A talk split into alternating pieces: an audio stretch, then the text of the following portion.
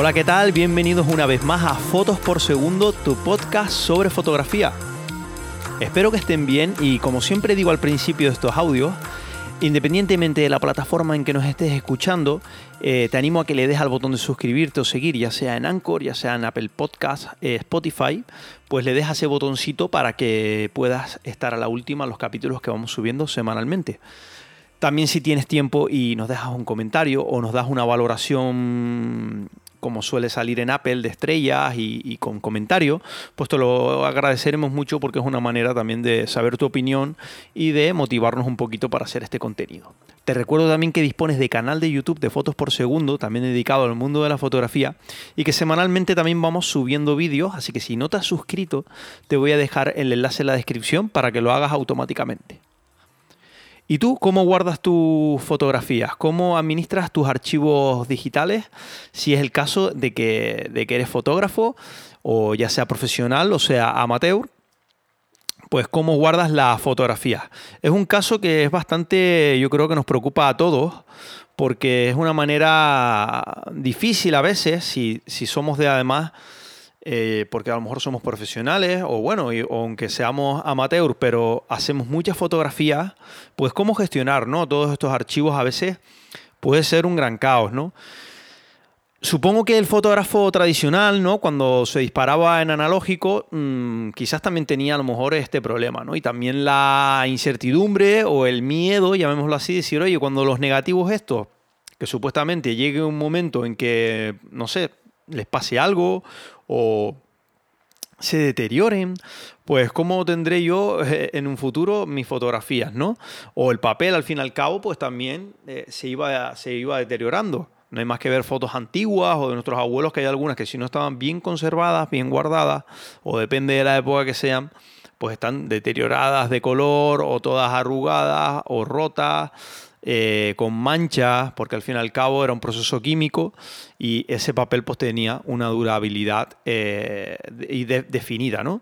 Y creo que el archivo digital en verdad, aunque nos parezca que es eterno, creo que es casi, mm, en mi opinión, es menos duradero si, si nos arriesgamos mucho y si no lo, lo, hacemos de una manera muy consciente. Creo que es menos duradero que el, que el archivo en papel, ¿no? El archivo analógico. Todos en casa mm, tenemos seguramente, o nuestros padres conservan el álbum familiar, tienen incluso fotos de sus padres, tienen fotos de nosotros de pequeños, de nosotros de familia, y lo tienen ahí tangible. Pero una gran pregunta que yo hago, cuando nosotros vamos a ver fotos a veces, ¿cómo lo hacemos hoy en día? ¿Tú cómo lo haces?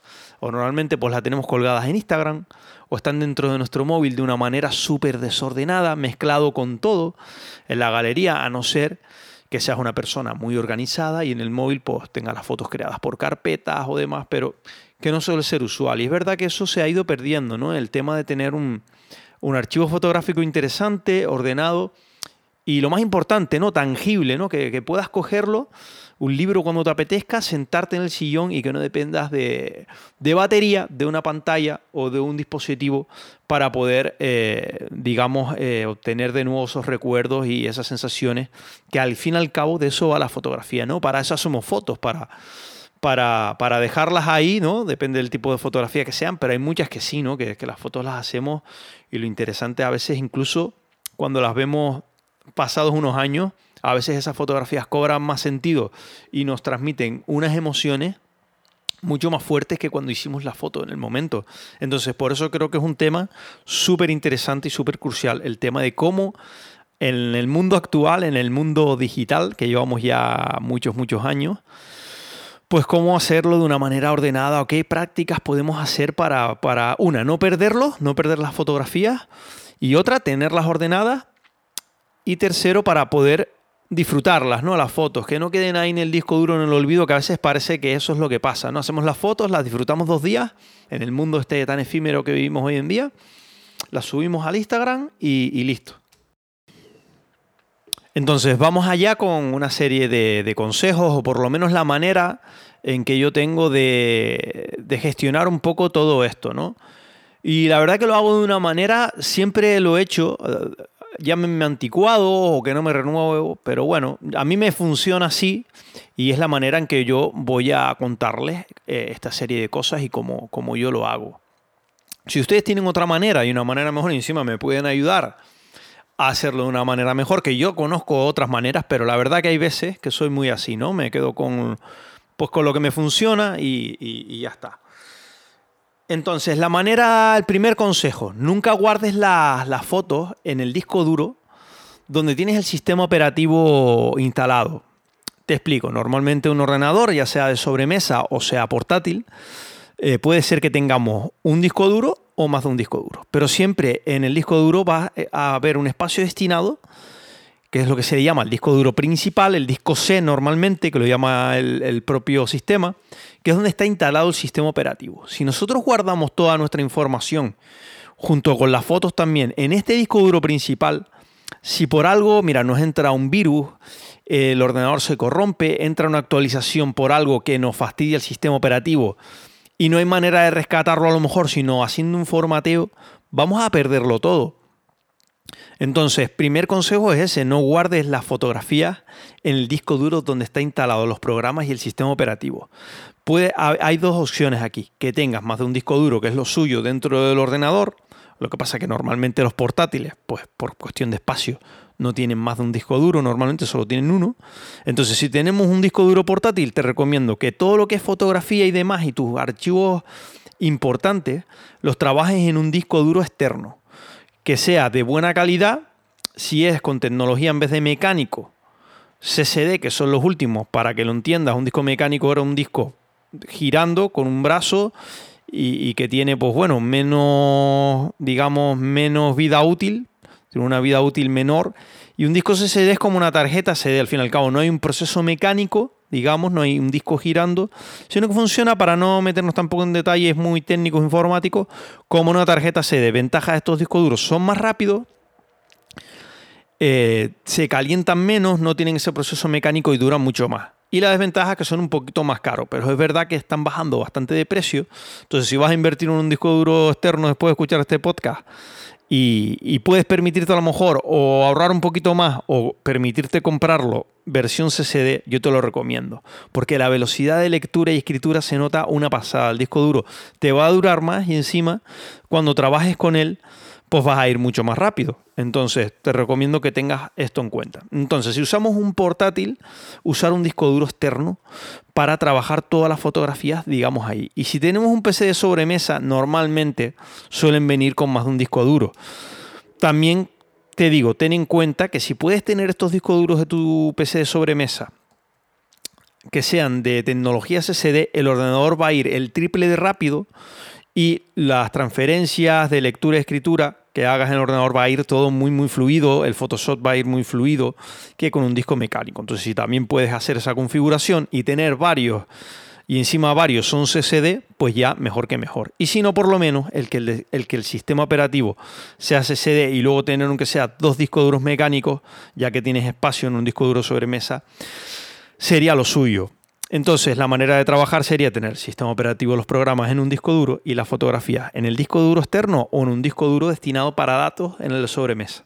Esto va a hacer que si al sistema operativo le pasa algo y tenemos que formatear, al formatear solo vamos a formatear el disco donde está el sistema operativo. Entonces, cuando reinstalemos el sistema operativo, nuestro disco duro, si es de sobremesa de datos, va a estar intacto, los datos van a estar ahí.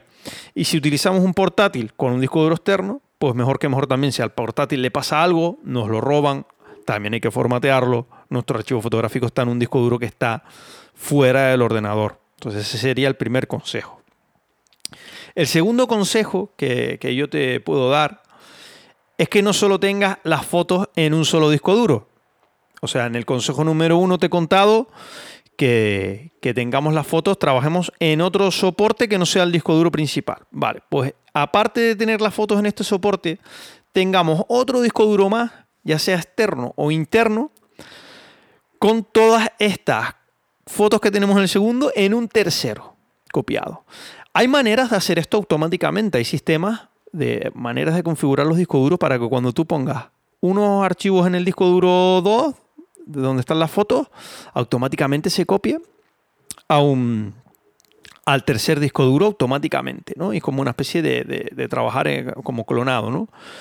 Yo sinceramente conozco todas estas maneras, sé cómo hacerlo incluso, eh, poner los discos duros a trabajar así, pero prefiero hacerlo yo. Para mi gusto, yo prefiero hacerlo y de la manera que trabajo es, tengo tres discos duros en el ordenador, uno CCD para el sistema operativo, un disco duro donde tengo el archivo fotográfico del año en el que esté, solo tengo el del año en el que esté, ahí. Entonces tengo, por ejemplo, eh, fotos 2021, que es el año donde estamos, y ahí voy poniendo todo lo que voy haciendo muy bien clasificado en carpetas. Pero luego tengo un disco duro externo, donde tengo todo mi archivo fotográfico, incluido también el de 2021. Y lo voy volcando poco a poco. Es verdad que lo hago de una manera que a lo mejor en el proceso ese, si por algo falla algo, me puedo perder eh, una sesión, dos, tres, depende del volumen de trabajo. Pero bueno, por lo menos no pierdo todo. Pero bueno, yo a lo mejor cada dos semanas voy haciendo volcados automáticamente a ese disco duro. Y a su vez también lo hago, cuando hago esa práctica, lo hago en dos. Conecto otro disco duro que tengo, donde está también todo el archivo fotográfico desde que yo empecé en fotografía, lo tengo todo ahí.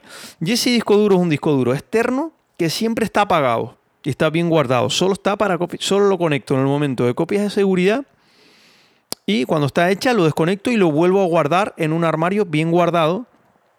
Porque esto lo que me va a dar es una ventaja, que en el, disco duro, como tiene una vida útil, pues cuanto menos esté conectado, menos lo use, menos esté expuesto a que se lleve un golpe y demás, pues mejor va conservado hasta todo. Entonces tengo, bueno, pues digamos, un respaldo de todo en dos sitios y el respaldo del trabajo actual en el año en el que esté, lo tengo también en dos sitios. Entonces sería como muy difícil perderlo. Lo más negativo de esto, entre comillas, aunque para mí no es un problema, es que lo tengo que. Yo lo hago a mano. Podría configurarlo, pero llámenme anticuado o que me quedo obsoleto con los sistemas. Pero bueno, este sistema a mí me funciona, no me ocasiona un problema. En el momento en que me ocasiona un problema o que tenga un volumen de fotografías tan grande que hacer estas copias de seguridad a mí me lleven mucho tiempo, eh, pues intentar hacer algo automatizado, pero por ahora a mí me vale. Entonces, a lo mejor a ti que estás escuchando este podcast, pues a lo mejor si no te lo habías planteado, el tema de hacer copias de seguridad, tener un segundo disco, o a lo mejor a día de hoy estabas haciendo como lo que te nombré en el consejo número uno, que es guardar las fotos en el, en el disco duro principal, con lo cual es un error tremendo, pues es una manera de, de, ¿no? de, de tener esto, este respaldo.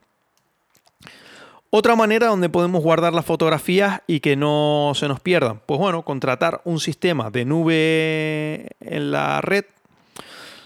También hay gratuitos, pero nos ofrecen un espacio muy limitado, pero hay dos maneras, que tengas uno pago, que te ofrece a veces incluso espacio ilimitado y ahí es donde vayas haciendo tus copias de seguridad, aparte a lo mejor del disco duro, pues que también tengas una nube. Y otra es que a lo mejor optes por una nube gratuita, que yo lo hice durante un tiempo, pero ya no. Y entonces ahí lo que iba subiendo nada más los JPG exportados. Te explico, normalmente los fotógrafos pues tiramos en RAW normalmente. RAW es un formato que pesa mucho, que es un formato en crudo, y después ese, ese archivo nosotros lo procesamos, lo editamos en Lightroom o donde sea, y luego los portamos a un formato que sea legible, ya sea en el móvil para subirlo al Instagram, porque el RAW no es legible por sí solo, es como si fuera el negativo de, las cámaras analógicas. Estos archivos aparte ocupan un montón de espacio, entonces para hubo una época en lo que yo hacía era que en la nube iba subiendo carpetas de los JPG nada más o selecciones de las mejores fotos que para mí, eh, pues que yo consideraba en ese momento. Entonces iba haciéndome como un álbum, entre comillas, pero online. Entonces es una manera también de a lo mejor de forma gratuita ir haciendo un respaldo, como un álbum digital, entre comillas, de tus mejores fotos o las que más te gustan y sabes que siempre las tienes ahí en una nube. ¿no? Esa sería otra manera. Otro consejo también, es que seas muy organizado, que uses algún programa de catalogación como es el Lightroom, que no solo sirve para editar, sino que sirve para catalogar fotos con el módulo de biblioteca, donde puedes hacerte ahí también tu, tu, álbum fotográfico, digamos. Incluso puedes añadir palabras clave a las fotos para luego filtrar y buscar solo, pues a lo mejor si todas las fotos tú les añades palabras clave como montaña, retrato, eh, paisaje, paisaje Tenerife. Pues en un momento dado tú tienes que buscar fotos de paisaje de Tenerife para algo, filtras por palabras clave y pones que contengan eh, paisaje Tenerife y solo te van a salir esas. Es verdad que lleva un trabajo hacer todo esto, Pero bueno, es otra opción también usar un programa de catalogación y siempre vas a tener todo súper ordenado. Pero luego también, yendo más allá, se ordenado en, en la hora de cuando descargas la tarjeta cómo nombras esa, esa, sesión o ese trabajo fotográfico que tenga un sentido para ti, para que en un futuro puedas encontrar esa carpeta esté pues eh, de una manera ordenada. Te cuento cómo lo hago yo, aunque ya antes dije un poquito. Voy trabajando por carpetas, llevo así años, haciendo por año. Estoy en el año 2021, pues cuando entra el año 2021 creo una carpeta que se llama Fotos 2021, el ordenador en que esté trabajando, y ahí voy volcando todo. Y entonces yo tengo desde el año, creo que empecé en fotografía, creo que fue 2008 o algo así. Yo tengo, yo entro en mi archivo fotográfico y tengo 2008, 2009, 2010, entonces súper ordenado. Y dentro de ahí todo está también por carpetas. Lo que son las sesiones en bruto están por carpetas. Y luego si es verdad que las que voy exportando las suelto en la carpeta, lo, lo que digamos los trabajos finales. Depende, si son paisajes y cosas personales, normalmente lo tengo suelto en la carpeta y si son a lo mejor proyectos de sesiones, un retrato, algo para una empresa, si es verdad que los resultados finales, no el RAW, también lo tengo guardado en una carpeta clasificado. Entonces, eso es otra, otro, otro consejo. Y el siguiente es que a lo mejor hagas de vez en cuando revisión de estos archivos RAW tan pesados. Una vez pasado un tiempo de una sesión, y que de verdad considere si merece la pena guardarlos, porque es verdad que ocupan mucho. Si nos ponemos a guardar todos los archivos RAW de todas las sesiones que hemos hecho, que vamos haciendo, que a lo mejor no vamos a usar nunca más, porque ya tenemos la, selección, ya tenemos las exportadas, pues eso podría ser otra práctica. Si no disponemos de mucho espacio, queremos optimizar y no tener tantos archivos residuales, entre comillas, pues de vez en cuando hacer una práctica de entrar a la carpeta y ver qué carpetas nos interesa conservar y cuáles no. Ese sería otro, otro consejo. Y el último para acabar, y yo creo que es el consejo más bonito de todo, es que imprimas tus fotografías. La verdad que es súper agradable imprimir las fotografías, es algo que hemos ido perdiendo. Y mira, 100 fotos en 10x15, normalmente aquí en Tenerife casi todas las, las tiendas que se dedican a esto, las, las poquitas que quedan, te imprimen 100 fotos en formato 10x15 por 10 euros que no es nada, o sea, económicamente 10 euros por 100 fotos es casi como si te las estuvieran regalando. Entonces, de vez en cuando, a lo mejor, o tener siempre una carpeta por año que se llame imprimir 10 por 15 y vamos haciendo selecciones, selecciones, cada vez que ya sean de cosas eh, de, nuestros momentos, ¿no? Familiares o de viajes, o incluso, ¿por qué no?, de sesiones que, hayamos hecho para, o trabajo ir haciendo selecciones de las mejores, irlas poniendo en esa carpeta y llegado un momento decir, oye, pues mira, voy a imprimir 200 fotos que me salen 20 euros y las voy a clasificar o en un álbum o las guardo en unas cajitas y las clasifico o creo un álbum viaje a Italia, por ejemplo, y tengo un, álbum con todas las fotos, una manera de conservarlas súper bonito y es una experiencia súper agradable volver a, a ver las fotos en papel porque la verdad que no hay nada, yo creo, como ver una foto en papel. Por mucho que tengamos una super pantalla, una super tablet, eh, la sensación de ver una fotografía en papel o ya si la imprimimos a un tamaño más considerable y ponerla en la pared con un bonito marco, es una manera muy agradable. Espero que te haya servido todos estos consejos. No sé cómo vendrías haciendo hasta ahora Tú que estás escuchando este podcast, pues no sé cómo estarías haciendo tu respaldo. Si tienes algún consejo que darme, te lo agradezco. O qué método sigues, lo quieres compartir con, la comunidad en Instagram o dejar un comentario pues lo vamos a recibir de una manera muy, muy buena. Y nada, te recuerdo que si tienes también algún tema del que te apetezca que hablemos aquí en el podcast, que nos dejes también un comentario por las redes sociales que intentaremos hacerlo sobre, sobre la marcha si podemos abordar el tema que nos propone. Así que espero que hayas disfrutado y hasta la próxima semana.